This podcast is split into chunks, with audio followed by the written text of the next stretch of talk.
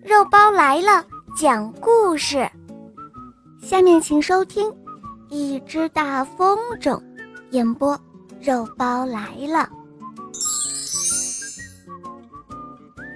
有一只像花朵一般的大风筝，是大雁送给小田鼠的。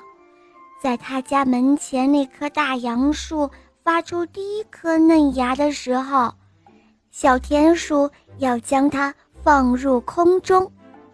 就在去年的秋天，小田鼠认识了大雁这个朋友，他们一起聊天，一同散步，一同听风走过树林和草地的声音，一起去看菊花和红叶。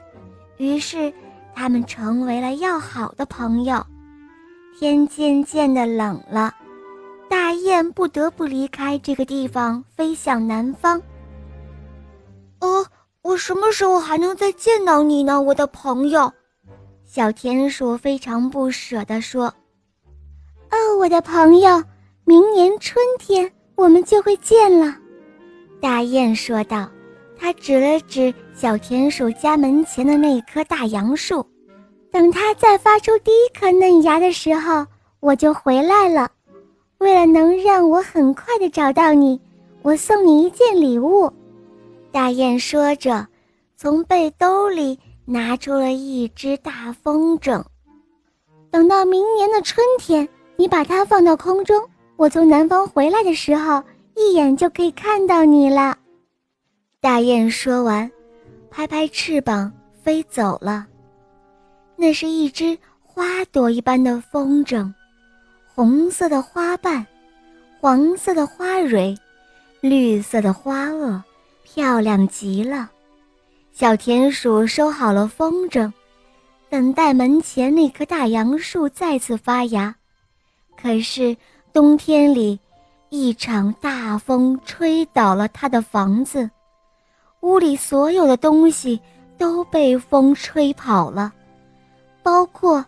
大雁送给他的花朵风筝，呃，无论如何，我都要找回那只风筝。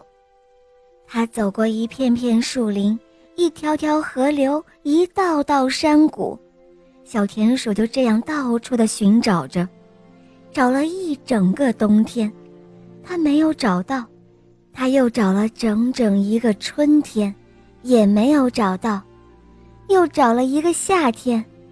小田鼠还是没有找到那只风筝，可是，小田鼠它没有放弃，它继续寻找，直到秋天，它终于找到了。小田鼠回到家时，他家门前那棵大杨树上的叶子已经开始泛黄脱落了。看到开始泛黄脱落的树叶，小田鼠把花朵风筝。放到了空中，虽然已经过了一个春天和一个夏天，但是他相信他的好朋友大雁一定还会记得这一只风筝，并且一定会回来找他的。好嘞，小伙伴们，今天的故事肉包就讲到这儿了。大家可以通过公众号搜索“肉包来了”，可以收听肉包更多好听的故事。也可以通过百度或者喜马拉雅搜索“小肉包最新童话”。我的同学是叶天使。好啦，小伙伴们，我们明天再见哦，么么哒。